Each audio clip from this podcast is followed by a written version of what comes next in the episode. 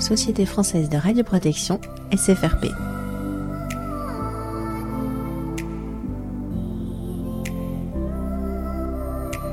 Partager le savoir-faire. 13e rencontre des journées PCR à Lyon 2022.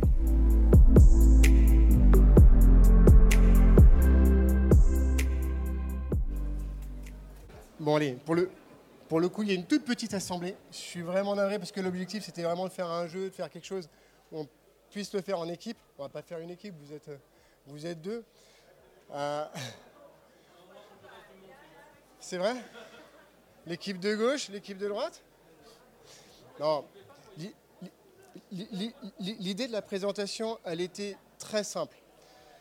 Le réglementaire, c'est pas évident. En plus, on est sur une réglementation je peux même pas diffuser hein, parce que c'est une norme AFNOR. Mais ce qu'il faut savoir, c'est que quand on achète un tablier, en fait, derrière, vous avez un règlement. Et dans ce règlement, on y trouve des choses assez sympas, assez étranges parfois. Et donc, l'objectif, c'était de vous faire passer un petit peu des questions. Bon, voilà, hein, l'idée, c'était euh, euh, deux équipes, plusieurs réponses possibles. Ah Alors, euh, Marc, je ne sais pas si c'est ton domaine de prédilection, tu nous le diras. Alors, une, des questions de la norme, en fait, donc cette norme qui encadre la certification des tabliers, c'est la 61331-3. Première question, en fait, c'est aujourd'hui, cette norme, elle s'applique aux vêtements et lunettes de protection, mais jusqu'à combien de kilovolts? Elle nous protège jusqu'à combien de kilovolts? Alors, 110, 125, ah Venez, venez, venez, venez. 110 à gauche. Oh, c'est bien.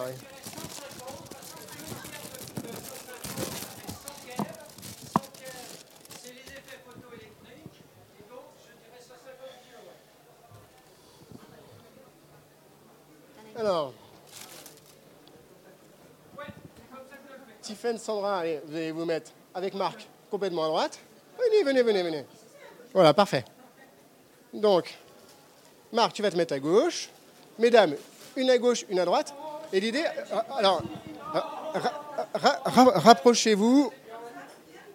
Ouais, et, rapprochez-vous. Faites, faites deux groupes. Vous faites, vous faites deux groupes. Ok.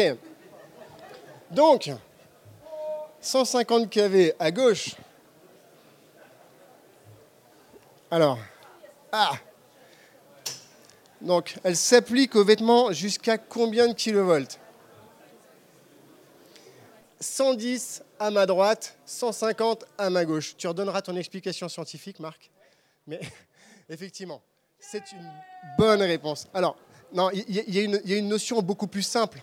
C'est que dans le médical, on ne peut pas aller au-delà de 150 kV pour les rayonnements ionisants. Après, on va passer dans la médecine nucléaire, c'est encore à part. Mais on ne peut pas dépasser des tensions de 150 kV dans le médical en termes de sécurité. Voilà, donc ça, c'est... donc tu... Au-delà de 150... Ouais, alors au-delà de ces 150 kV, on rentre dans le domaine industriel. C'est normatif. C'est normatif. Et réglementaire. Allez, on passe, on passe à la suivante. Alors, alors, il peut y avoir une ou plusieurs réponses possibles. D'accord? Donc la norme NF 61331, elle traite de quoi en fait? Qu'est-ce qu'on trouve dans cette norme selon vous? Est-ce qu'on parle de la conception des EPI, du marquage des EPI et de la déclaration des EPI Vous avez un, deux ou trois choix possibles. La première, c'est la 1, la deuxième, c'est la 2, la troisième, c'est la 3. Alors, 1 ou 2 ou 3, 1 ou 2, 2 et 3, 1, 2, 3, selon vous. Alors, à ma droite, ok. Équipe de gauche, est-ce que, vous avez échangé ensemble? Ok. 2 à gauche, 3 à droite. Je vous donne la réponse. En fait, allez-y, allez-y, allez-y, allez-y. Bah oui. On a de la SN, euh, on a, on a du PCR de Toulouse, euh, RP Circus. Allez, viens. Viens, Sébastien. OK. Donc, effectivement, dans cette réglementation, le fabricant du tablier, euh, il doit respecter la conception, le marquage et la déclaration des EPI. Voilà, donc c'est tout ce qu'on va se trouver dans ce chapitre. Oui. Oui. Oui.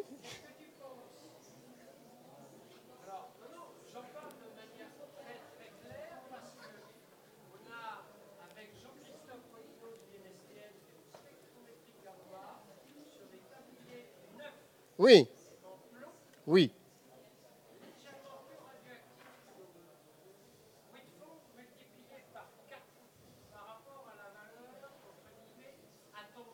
Alors, il y aurait une question euh, sur. euh, Moi, ça m'a posé un vrai problème. Parce qu'en plus, il y a un marché national sur cette fourniture d'équipements de protection individuelle. Bah, avec plaisir. Vous savez bien que j'ai plein d'informations. Je, suis preneur, je suis preneur. Alors, petit quiz. Ah, un petit nouveau dans la norme. Lui, vous n'en avez pas entendu parler avant. D'accord Je suis le petit nouveau. Je m'appelle WS. Je suis quoi? Je suis l'équivalence plomb. Je suis, réponse B, William Shakespeare. Et réponse C, oui. Et je vais parler dans ce... Bonjour le micro. Qui va parler dans ce micro, comme ça on entendra. Ah oui, tiens. Alors. Ok. Euh, maintenant, ok. You know in English, that's it? A, a little bit. Beaucoup de bruit, beaucoup de bruit pour rien. Ok, ça marche. Alors, venez, venez, venez. Vous pouvez participer. Alors, équipe, oui, venez, venez. équipe 1, donc, où je m'appelle la masse Non, j'ai pas surfacique. besoin de micro, moi. Alors, Strictement inutile. alors, alors, euh, l'équipe de droite. Vous vous mettez d'accord sur quoi? William Shakespeare, ça peut quand même euh, WS. À gauche, à gauche, vous êtes parti sur quoi? Ok. Ok. Donc là, au passage, on est à un partout. Hein.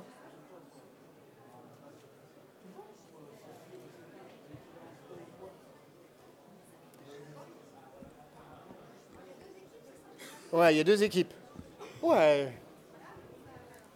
Et là, en biais, comme ça, euh, avec euh, monsieur de la SN au fond, euh, à gauche. non, non, mais c'est très bien, très bien. Donc, ok.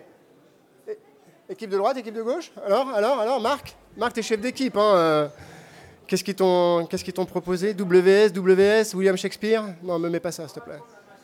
Allez, ma facile. Non, vous avez raison. En fait, euh, dans cette norme, il faut savoir que si vous voulez comparer deux tabliers de la concurrence, vous regardez d'abord le facteur WS, c'est le poids au mètre carré du matériau protecteur. Donc c'est hyper important. Si quelqu'un vous dit mon tablier il est moins lourd que le concurrent, mais que la masse surfacique est plus lourde, c'est qu'il y a moins de matière. Donc posez-vous la question peut-être de la taille. Est-ce que c'est vraiment un taille M, etc., etc. Donc ça c'est vraiment une donnée euh, importante et c'est une bonne, une bonne information maintenant dans la norme. Oui, Marc, tu as un micro maintenant. Oui. Est-ce que dans la norme, il est précisé euh, que l'équipement de protection individuelle doit être adapté à la taille des personnes? Ah que oui. Dans la conception, il y a des notions notamment de taille. Bon, donc ça fait deux points, ça fait trois points partout. Non, deux points partout. Alors, il est écrit dans la norme que les lunettes de protection radiologique sont des dispositifs de protection constitués d'un matériau transparent destiné à protéger les yeux. D'un matériau transparent. Est-ce que vous pensez qu'ils l'ont vraiment écrit dans la norme, selon vous? Au cas où euh, quelqu'un aurait décidé de mettre un truc opaque pour des lunettes? Un grillage euh. Alors, vrai, vrai ou faux? Est-ce qu'ils sont allés jusqu'à l'écrire, selon vous?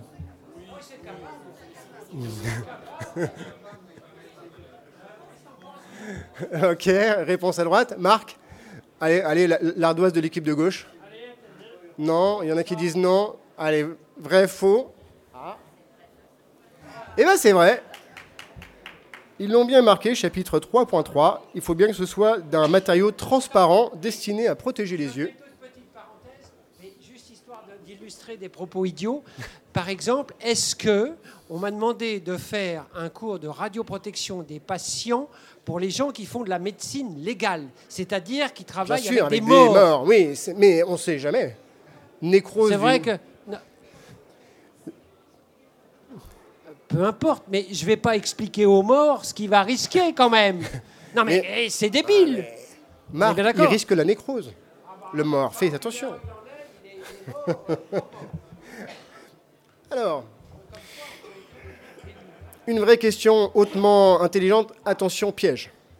Un dispositif de protection doit-il ne pas être livré sans document d'accompagnement? C'est vrai C'est faux Ou c'est tordu ta question?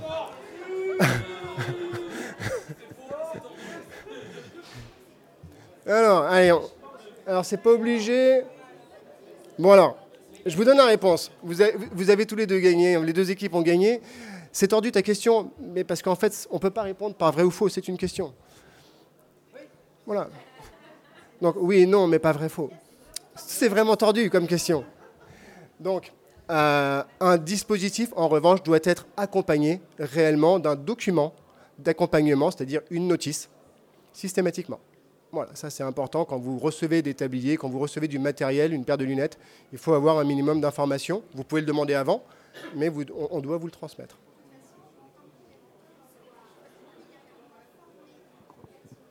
À l'utilisation des EPI. Une autre question. Oui. Est-ce que la notice doit être dans la langue comprise par les Mais c'est utilisateurs pas possible, tu as vu mon quiz que j'ai fini hier soir quand même. Tu devances toutes les questions. La norme stipule qu'il n'y a aucune exigence relative à ou aux langues des documents d'accompagnement. C'est vrai ou c'est faux? Donc pour l'instant, il y a un point d'avance pour l'équipe à ma droite. Alors, c'est vrai, c'est faux, il y a des exigences, il n'y a pas d'exigences C'est faux. C'est faux. oui, t'as raison. Allez, au, pire, t'as raison. Il y a un mot. Ouais, il y a un point d'écart, euh, quitte, à tout perdre. Eh ben, écoute, euh, bonne question, bonne réponse. Vous êtes à égalité. Il est indiqué effectivement qu'il n'y a aucune exigence relative à ou aux langues des documents qui vous sont fournis. C'est assez étrange, mais on peut vous fournir une notice en chinois, en japonais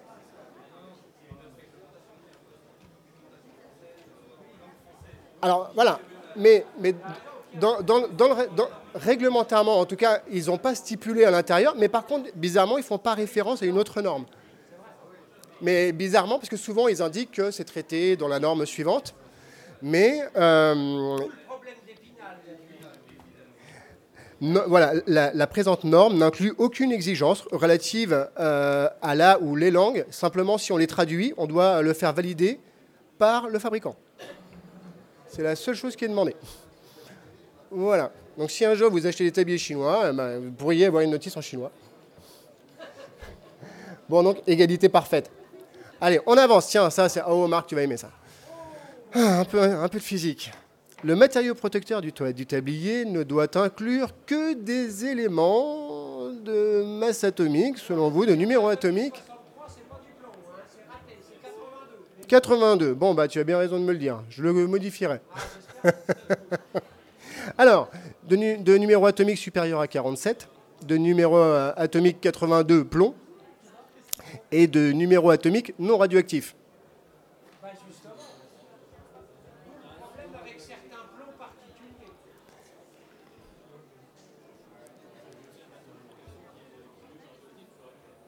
Alors, bon, tu, me- reprendras sur la question. J'aurais pas dû mettre une, question physique, en fait, euh, avec Marc dans la salle. C'était mort d'avance. Tu vas me corriger, tu vas me corriger. Non radioactif. Ok. Alors, vous avez raison tous les deux. Euh, C'est-à-dire qu'on est effectivement sur euh, à la fois du numéro atomique supérieur à 47 et bien évidemment, on va plutôt choisir des éléments non radioactifs. C'est quand même plus simple. Donc, on-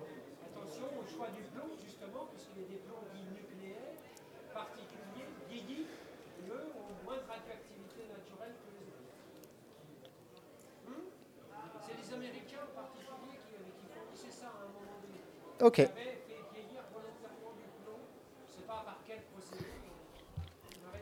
Ok. Merci Marc. Une question extrêmement complexe et il n'y a aucune aide dedans et il n'y a, a, pas de piège dedans. Dans la présente norme, il a été défini différentes catégories pour les tabliers plombés. Je ne sais pas si vous le saviez, mais selon vous, combien? Alors, 100, 4, 6, 8.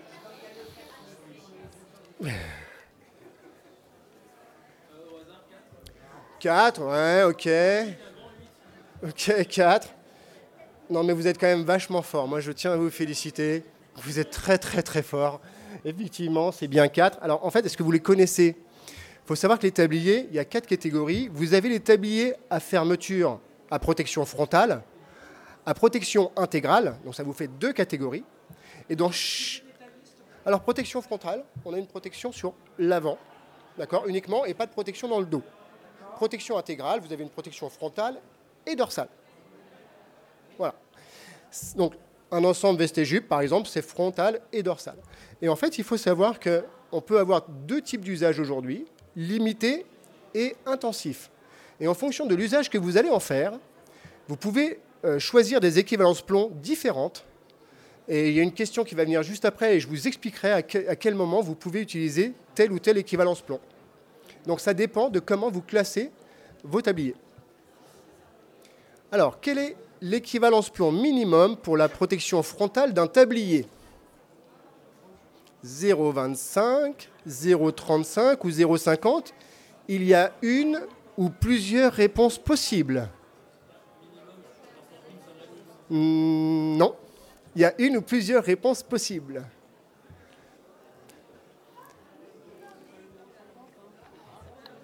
Alors n'oubliez pas qu'il y a quatre catégories de tabliers.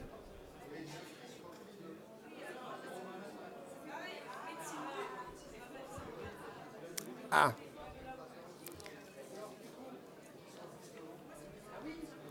Alors 0,25, ok.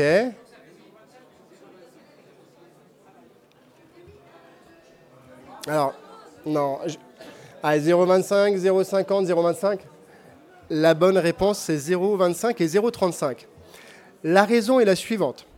Pour des tabliers à usage limité, qu'ils soient frontal ou qu'ils soient intégral, d'accord, vous êtes sur du 0,25. Vous pouvez aller jusqu'à du 0,25 mm d'équivalence plomb minimum.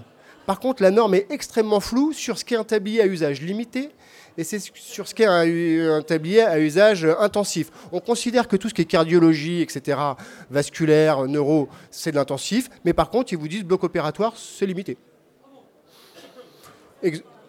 Voilà, ça dépend des blocs. Euh, on pourrait plutôt qualifier les produits en radiologie quand on va faire un examen qu'on doit être proche d'un patient limité parce qu'on ne le met pas à chaque fois. Bon, donc c'est assez évasif. La norme ne donne pas beaucoup d'exemples, mais si c'est à usage intensif, c'est 0,35. Vous ne pouvez pas aller en dessous. Si c'est limité, c'est du 0,25. Allez, on arrive presque à la fin. Est-ce que c'est la norme 61331-3 qui est utilisée pour déterminer l'équivalence plomb de la matière protectrice? Est-ce que c'est dans cette norme qu'on décide si euh, la matière est, égale à 0,35 ou 0,25 ou 0,50 d'équivalent plomb, selon vous?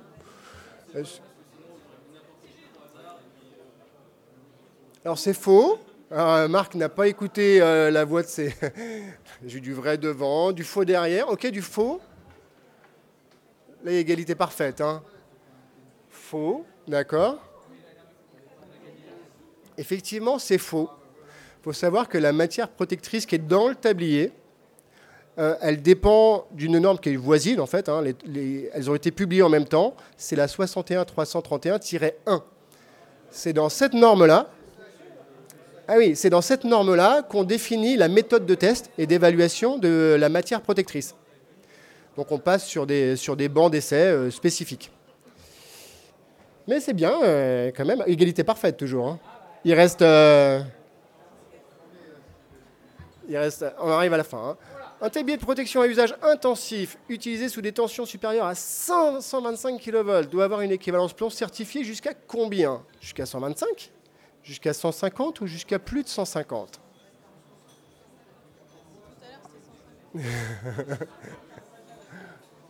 Elles sont, elles sont pas évidentes, hein, ces questions. 150 à ma gauche. 150 à ma droite. Ok. Effectivement, on parle de tension supérieure à 125 kV. À ce moment-là, vous avez une matière protectrice qui doit être validée jusqu'à 150 kV. Et au passage, ça veut dire quoi? Ça veut dire que les tabliers allégés, vous ne devez pas les utiliser jusqu'à plus de 125 kV, simplement parce que vous avez une perte d'efficacité au-delà de ces tensions. Donc on reste sur du 150 kV jusqu'à dès lors qu'on sait qu'on va passer des, tensions supérieures à 125, mais à 110, je peux prendre de l'allégé et travailler euh, avec, sachant qu'il il vous garantit l'épaisseur de plomb jusqu'à 125 kV. Après, un 0,35, rien ne vous garantit que c'est toujours un 0,35 d'équivalent plomb. On parle d'équivalent plomb. Par contre, quand vous prenez un tablier à base de plomb, d'oxyde de plomb, là pour le coup, vous êtes sûr que l'équivalent est égal à la quantité de plomb que vous avez dedans. OK? Allez, l'avant-dernière question, donc c'était bien 150 kV. Parmi les choix ci-dessous, quels sont ceux qui ne sont pas obligatoires sur l'étiquette du tablier? Ouais. Est-ce qu'il y a euh, parmi ces sept choix des informations qui ne sont pas nécessaires sur l'étiquetage?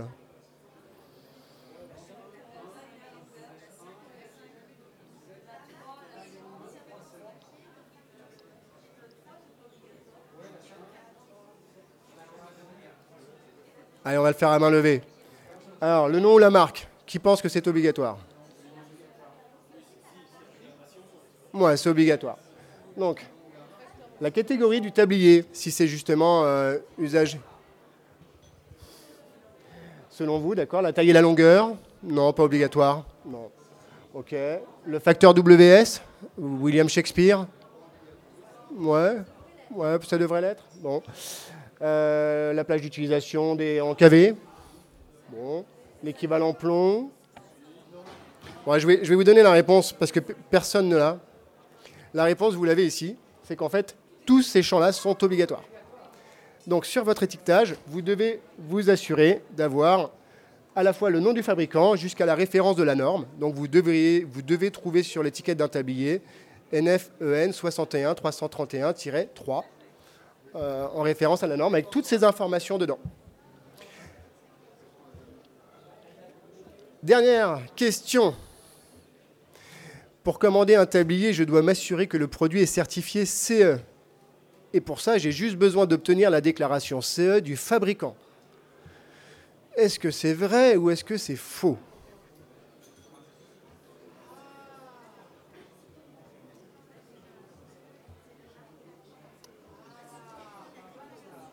Alors, ça réfléchit, ça échange. Hein.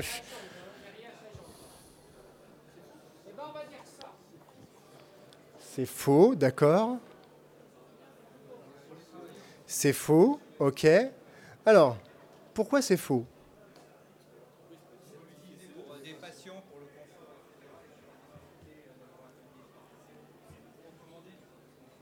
D'accord. Alors, si c'est un tablier utilisé sur les patients, c'est un, il est obligatoirement CE. CE médical. Exactement. Bien. S'il est utilisé pour des travailleurs, il doit être conforme à la NFEN 61 331. Mais pourquoi c'est faux? Ben, Il y a une raison à cela. C'est qu'en fait, la déclaration seule n'est pas suffisante. Parce qu'en fait, il faut savoir que c'est le fabricant qui déclare que son tablier est CE. Sauf qu'il ne peut pas faire de l'auto-certification. Il doit utiliser un organisme externe en plus qui va confirmer que son tablier répond aux normes CE. Donc vous avez ce qu'on appelle un examen CE de type plus la déclaration du fabricant. Donc vous devez avoir toujours deux documents. Et le plus important, c'est l'examen CE de type, puisque normalement, dans la déclaration CE du fabricant, il fait référence à l'examen CE de type qui a été utilisé pour le certifier. Voilà, donc vous avez toujours au minimum deux documents à demander euh, qu'on est censé vous transmettre sans demande. On vous transmet systématiquement les deux. Ah bah ça peut être du TUF, ça peut être de la SGS, euh, ça peut être euh, l'IRSN en France. voilà, il y, a beaucoup de possibilités. Bon, 6 à 6. Bon, eh, bravo aux deux équipes quand même. Ça, vous a permis peut-être de découvrir Voilà, de manière. Donc la norme, je l'ai si vous voulez consulter certains points de la norme. Je l'ai, je ne peux pas vous la donner, je ne peux pas vous l'envoyer par mail parce qu'elle est payante et elle coûte la modique somme de 130 euros hors taxe, un truc comme ça, pour 15 pages en PDF. Voilà. ça fait cher le papier. Mais euh, en tout cas, si vous avez des questions, bah, n'hésitez pas. Et j'espère que vous avez passé un, bon moment ensemble. Euh, il y a des goodies à récupérer sur le stand. Euh, je pense qu'il y en aura un peu pour, tout le monde. Donc venez, je vous invite à récupérer ça sur le stand. Merci à vous.